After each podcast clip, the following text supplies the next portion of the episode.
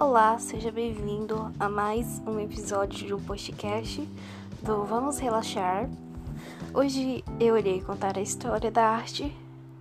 É bem pequeno, não vai demorar muito, mas se quiser eu posso fazer a parte 2 com mais histórias sobre a arte no Brasil ou de outros países também.